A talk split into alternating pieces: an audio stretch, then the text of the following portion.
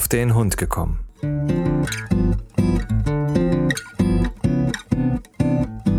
Ein Podcast, auch über Hunde.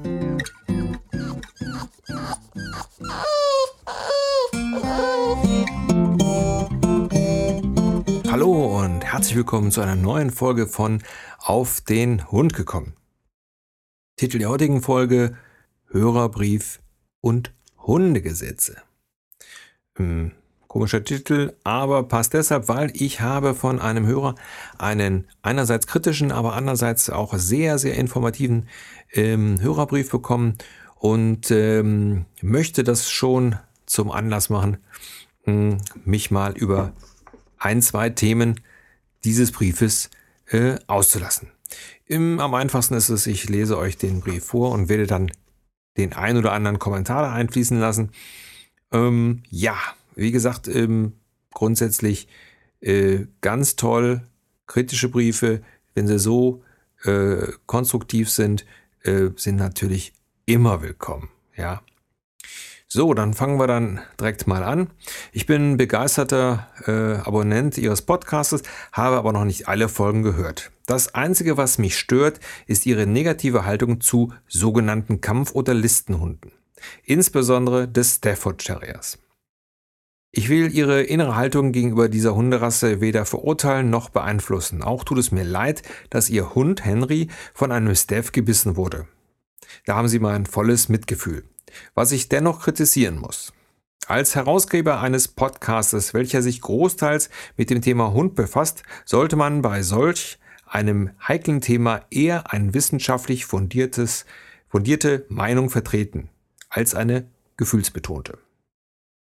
Ihre Einschätzung, dass solche Hunde eine kurze äh, Zündschnur haben, Ihre Worte, ist wissenschaftlich widerlegt worden. Genau das Gegenteil ist der Fall. Gerade Stafford Terrier werden in den USA oft als Therapiehunde eingesetzt. In England gelten Bullterrier und Co. seit jeher als tolle Familienhunden. Hunde. So. Hier ist ein Teil, der mir persönlich äh, nicht gefällt und wo ich auch ganz klar sagen muss, dem muss ich widersprechen. Und zwar der Teil mit als Herausgeber eines Podcasts äh, wissenschaftlich fundierte Meinung vertreten als eine gefühlsbetonte. Lieber Patrick, das ist ein privater Podcast.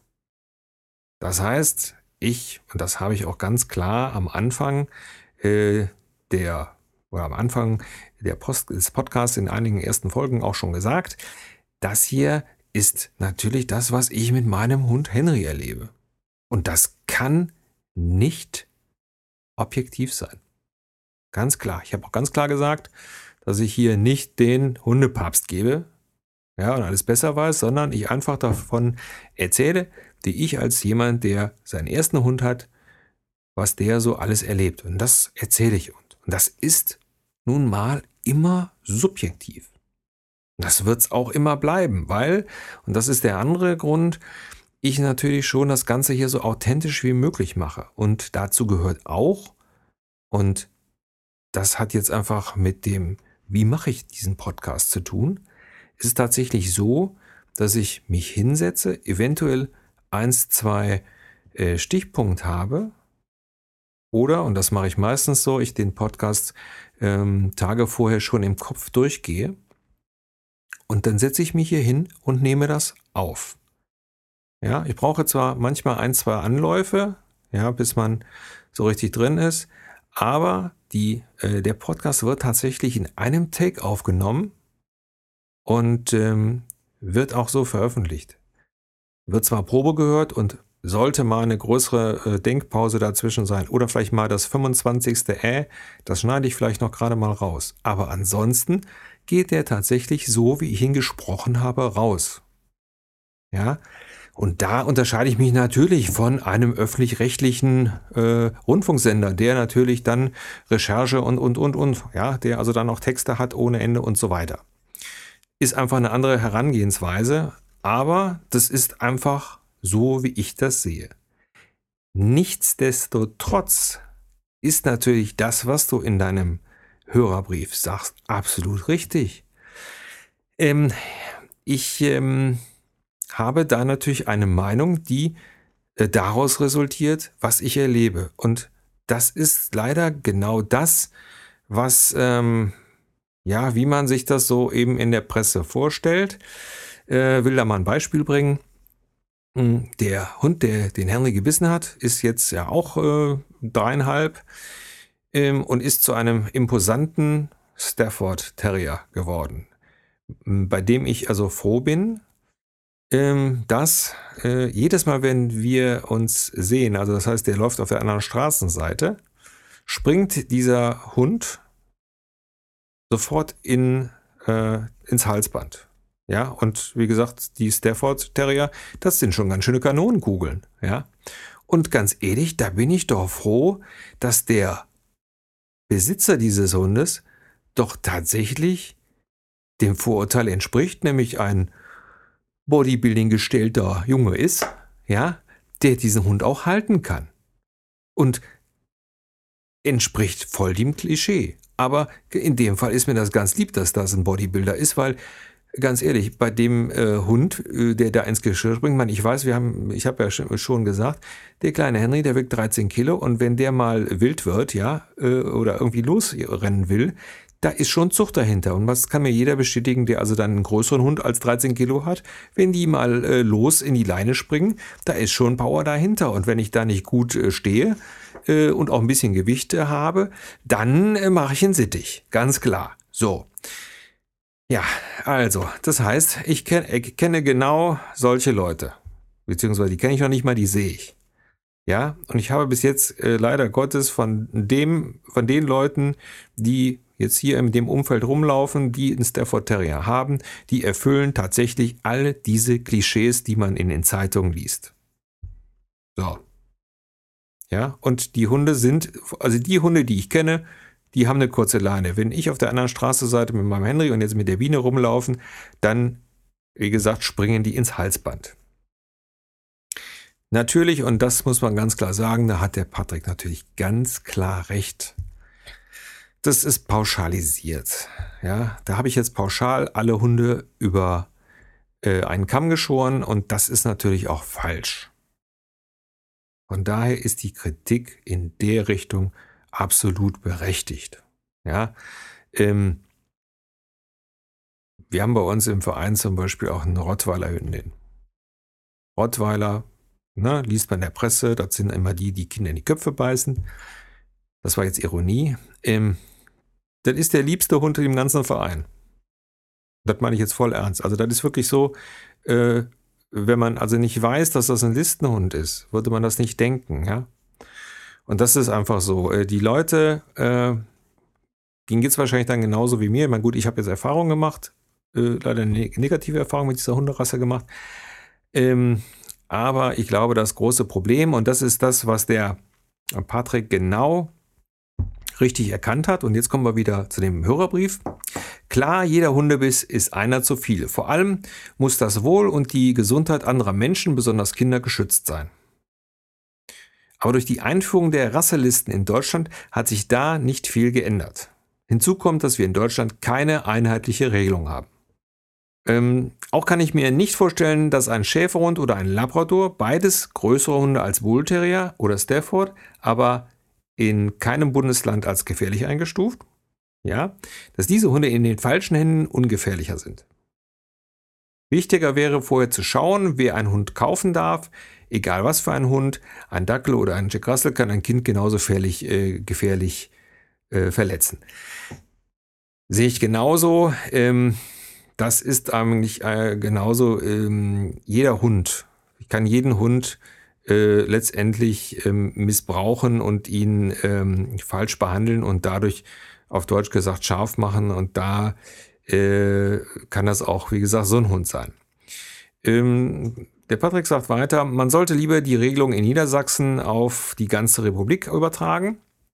Da werden erstmal die Rassen gleich behandelt und noch viel wichtiger, alle, die sich einen Hund anschaffen, müssen einen, Sekundar äh, einen Sachkundenachweis erbringen.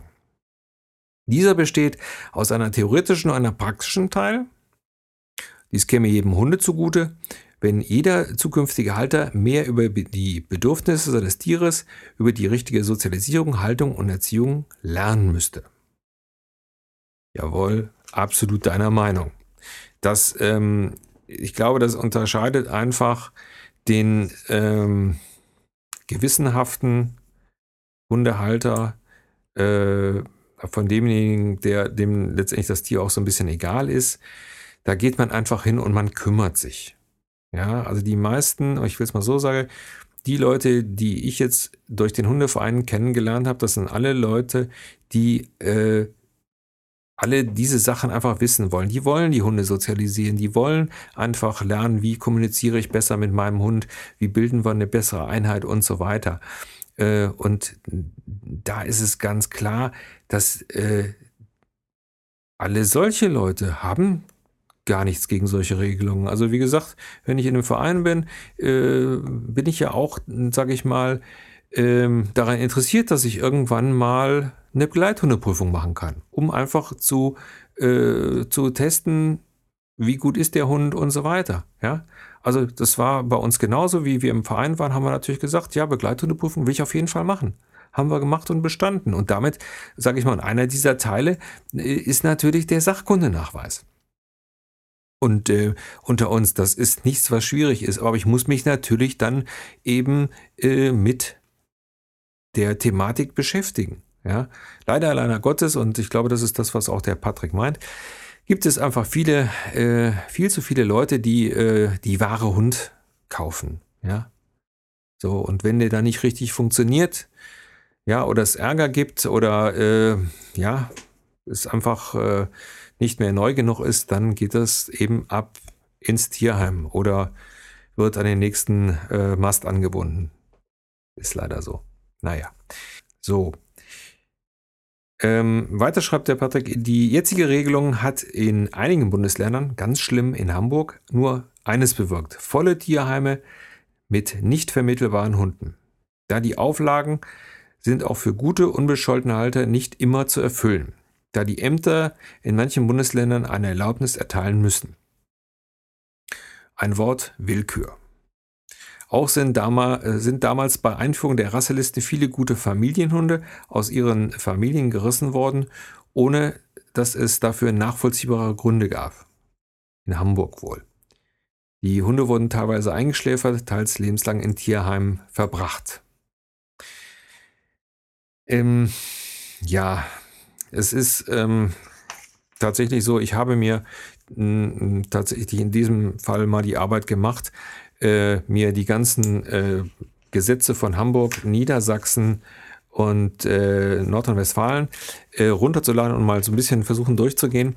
Ähm, ich habe unter ja, meinem Eintrag hier für den Podcast unter www.podcast.silbersurfer.de findet ihr im Beitrag zu dieser Folge die äh, Links zu den PDFs, so dass ihr euch die äh, Gesetzestexte auch äh, runterladen könnt. Und ähm, wenn man es so ganz äh, simpel sagt, wenn ich mir diese drei, also Niedersachsen, Nordrhein-Westfalen und ähm, Hamburg, ähm, allein von, von der Papiergewicht mal so durchlese, also so in der Hand halte, ja, dann ist das Gesetz aus Niedersachsen, ähm, das sind wenig, wenig Blätter, ich weiß gar nicht, wie viele Paragraphen das sind, also die Paragraphen sind doch alle sehr ähm, ich sag mal, gut lesbar, gut verstand, äh, verständlich und so weiter.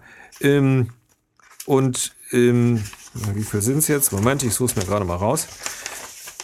Wo ich so sage, dass da war jemand dran beteiligt, der sich mit der Sache so ein bisschen auskennt. Ähm, wo ich einfach so sagen muss, dass das passt. Das ist alles, ähm, das hat Hand und Fuß. Ja, also von daher muss ich dem Patrick ganz klar beipflichten. Äh, niedersächsische, äh, niedersächsische Gesetz, was die Hundehaltung betrifft, wäre für ganz Deutschland ein Traum. Ja. Ähm, das aus Hamburg besteht allein aus 28 ellenlangen Paragraphen, äh, wo hier steht zum Beispiel Anleihenpflichten. Der Hund muss in einer höchstens zwei Meter langen geeigneten, besonders reißfesten Leine äh, zu führen sein. Äh, also zwei Meter muss die Leine sein. Also was ist denn mit den ganzen Laufleinen, mit den langen? Also ja, wo ich so sage, das macht doch, das macht doch alles keinen Sinn. Ja. ist äh, großer bürokratischer Haufen hier, was die in Hamburg haben. Ähm, 28 Paragraphen über was weiß ich, wie viele Seiten. Ähm, äh, da hat man schon keine Lust nach den, nach den ersten Paragraphen. Und wenn man dann also die ganzen Bestimmungen sieht und so weiter, was ich nicht gefunden habe, ist letztendlich, äh, wo letztendlich steht, wer das alles machen darf. Also da werden Gesetze äh, erlassen, aber es werden keine Fachleute dafür rangezogen. Ja, wünschenswert wäre äh, das niedersächsische Gesetz und als Kontrollinstanz, und das ist, glaube ich, das, was das große Problem ist, man hat ja gar keine richtige Kontrollinstanz, die also auch dann, äh, ich sag mal, die Hundebesitzer, die eben ja für alle anderen äh, die schlechten Quoten machen, äh, da äh, wirklich mal ranzuziehen. Ja, ähm, das haben wir nicht. Und das haben wir auch hier in, in NRW nicht, Nordrhein-Westfalen. Ähm, das Gesetz, die Gesetze hier sind ähm, natürlich besser als Hamburg, aber das ist auch nicht äh, so schwer. Äh, wir haben hier äh, für große Hunde die sogenannte 2040-Regelung. Das heißt also, 40 äh, Zentimeter Höhe oder 20 Kilo muss ich einen Sachkundenachweis bringen und natürlich für die Listenhunde dann nochmal einen gesonderten oder einen anderen Nachweis. Das auch hier ist das nicht äh, so, dass das wahnsinnig schwer ist. Das ist so ein Ankreuztest, den hat man dreimal durchgelesen und dann macht man die Prüfung und dann ist gut. Aber er bringt natürlich dann Folgendes: Er hat dann äh, man hat sich dann mit der Sache beschäftigt, man weiß wieder ein bisschen mehr und so weiter. Also er hat auch so ein bisschen die Wirkung, dass man etwas lernt. Ansonsten, wie gesagt, ähm, auch der 23, 23 Paragraphen. Ähm, ich kann schon verstehen, wenn, wenn ich mir jetzt, äh, gerade jetzt hier bei uns in, in Köln, die Hunde äh, äh, die Tierhammer anschaue und mir äh, mich da mal durch die äh, Hundelisten klicke, macht das mal. Geht mal jetzt hier zum Beispiel hier Köln, Delbrück, Tierheime und dann guckt ihr mal bei Hunden und dann guckt ihr mal bei größeren Hunden und ihr werdet feststellen, da sind wirklich nur Listenhunde drin. Stellt sich mir immer zwei Fragen. A, natürlich, wo kommen die alle her? Und äh, B, die werden ja nie mehr vermittelt. Ja, das ist ja denn äh, so ein Tierheimaufenthalt kann keinem Hund gut tun und äh, ja, ich glaube, das ist eine Folge dessen, dass man, wie der Patrick das schon so richtig sagt, dass man da einfach äh, falsch rangeht. Ich habe zwar immer noch zu diesen äh, Stafford Terriern ein etwas zwiespältiges Verhältnis, aber äh, man sollte schon ein bisschen fair sein und deswegen äh, bin ich schon dafür, dass man äh, da nicht alle über einen Kampf schert. Und ich, da muss ich ganz klar sagen, da muss ich mir in die eigene Brust klopfen und sagen, okay, mh, hm, sollte man nicht tun.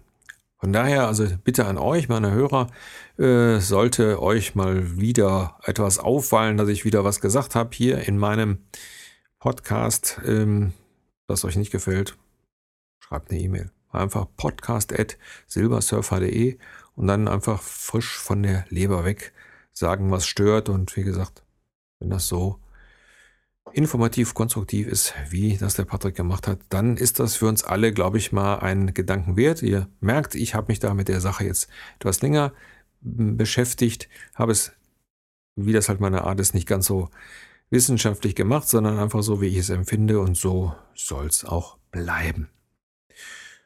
So, das war das zu dem Thema.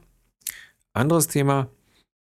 Ja, Ende Oktober ist Halloween und ähm, ich habe das früher schon gemacht, dass es zu Halloween immer etwas Besonderes gab. Und äh, ja, zu Halloween gibt es hier ein kleines Hörspiel, ganz kleines Hörspiel. Das hat nichts mit Hunden zu tun. Ist halt nur so ein bisschen gruselig und äh, ja, hier ist ein kleiner Trailer.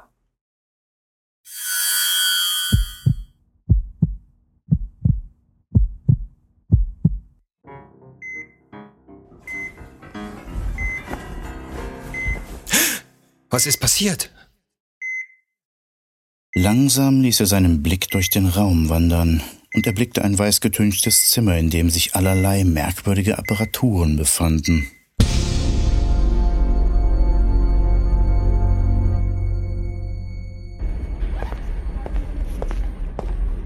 Mensch, klasse. Toll, dass du schon wieder durch die Gänge laufen kannst.